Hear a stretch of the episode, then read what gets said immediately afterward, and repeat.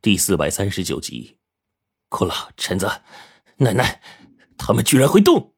黄队猛然说了这么一句之后，随即呆愣在那里好一阵子，才终于回过神来。这会儿的他突然清醒过来，看着远方，怔怔出神。我不由得猛拍了一下这家伙，然后问他：“你究竟看到了什么呀？”说完，我把手中的照明设备直接开到强光的模式，但即便是这样。依旧看不清对面的地方，只能依稀看到一些祭坛的面貌。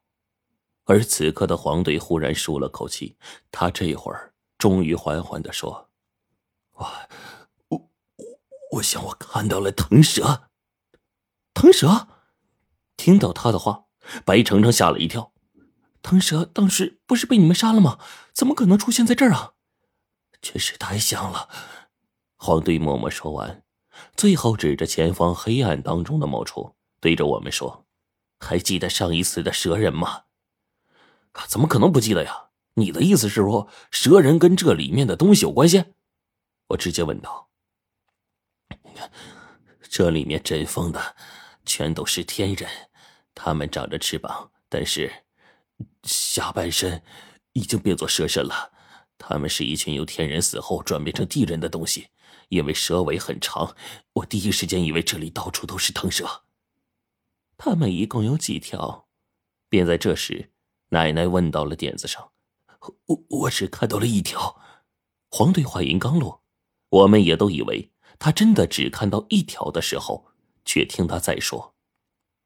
可是我还看到几条庞大的影子，他们似乎被尘封在背面的位置，现在根本看不清楚。走吧，过去看看。火烈这时候拍了黄队一下，跟他走在最前面，冰骷髅跟着奶奶紧跟其后。我跟白程程这会儿走在最末尾的位置，跟上朱雀，但却发现朱雀老是不停的往后看，似乎有一些焦虑。可偏偏朱雀又没办法说话，跟我们在这漆黑的地方根本就没办法交流，无奈。我只能转过身去，轻轻抚动他的毛羽，让这禁忌稍微镇定一些。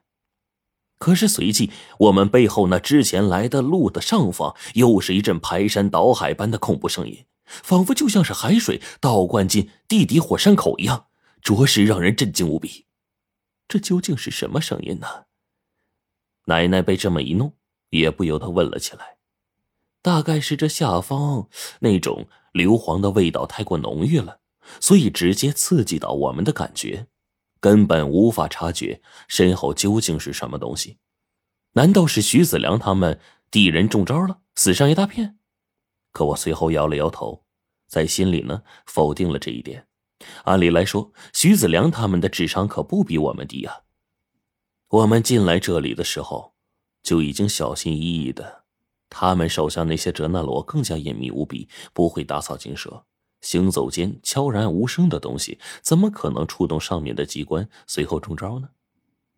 而且听这声音的位置啊，似乎是在神庙那边，出事的地方如果在那里，我估计断然不可能是徐子良他们，最有可能的便是那些尸漂子可能进来了这里，那些东西的智商并不高。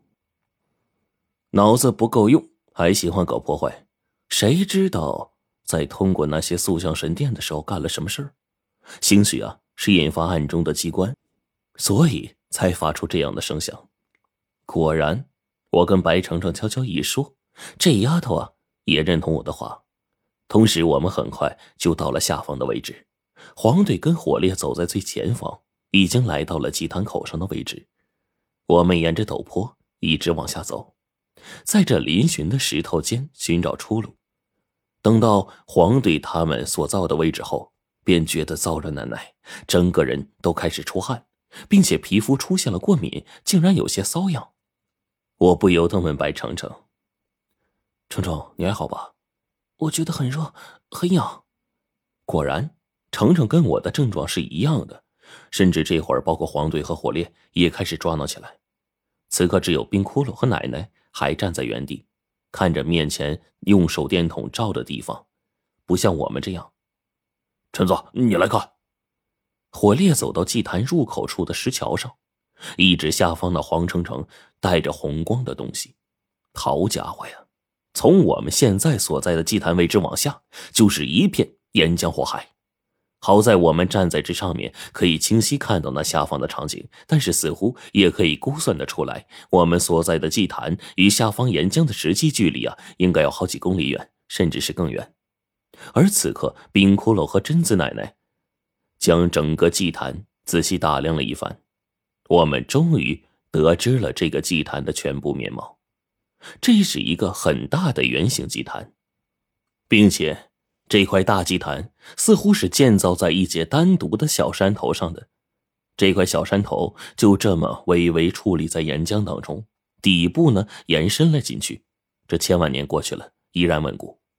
而就是这样一个地方，地人们竟然在这里雕刻，制造出了一个庞大的祭坛，然后将四面搭上石桥，组成了四条通道，从四面八方与祭坛相通。看到这一幕，我们不由得惊叹古人的创造能力。而黄队这时候往前方大致看了几眼，就发现了很多石头柱子。这些石柱很是高大，粗略看了一眼，每根柱子的直径都在一米左右，一直分布在祭坛的各个地方，也不对称，更是毫无规律可言。可即便是这样，依旧不妨碍我们的震惊啊！石柱之上，从尾部开始便有恶鬼雕塑盘旋其上，每一根高度都不下于七八米。整个石柱身上也不知道究竟雕刻了多少恶鬼的石刻。而这整个祭坛的位置，像这样的石柱还有很多。便在这个时候，我赫然发现了问题所在，我就拍了一下白程程：“哎，你你仔细看那些石柱排列的形状，怎么了？”白程程开始并没有察觉，随着我用手一指，慢慢开始观察，然后小嘴越张越大，最后明白了，这这些石柱的排列对应的是天上的星宿，仔细看的话就会发现，这些石柱对应的，这全都是煞星的位置。如果我没记错的话，这种煞星位置一共二十一个，石柱也也是二十一根。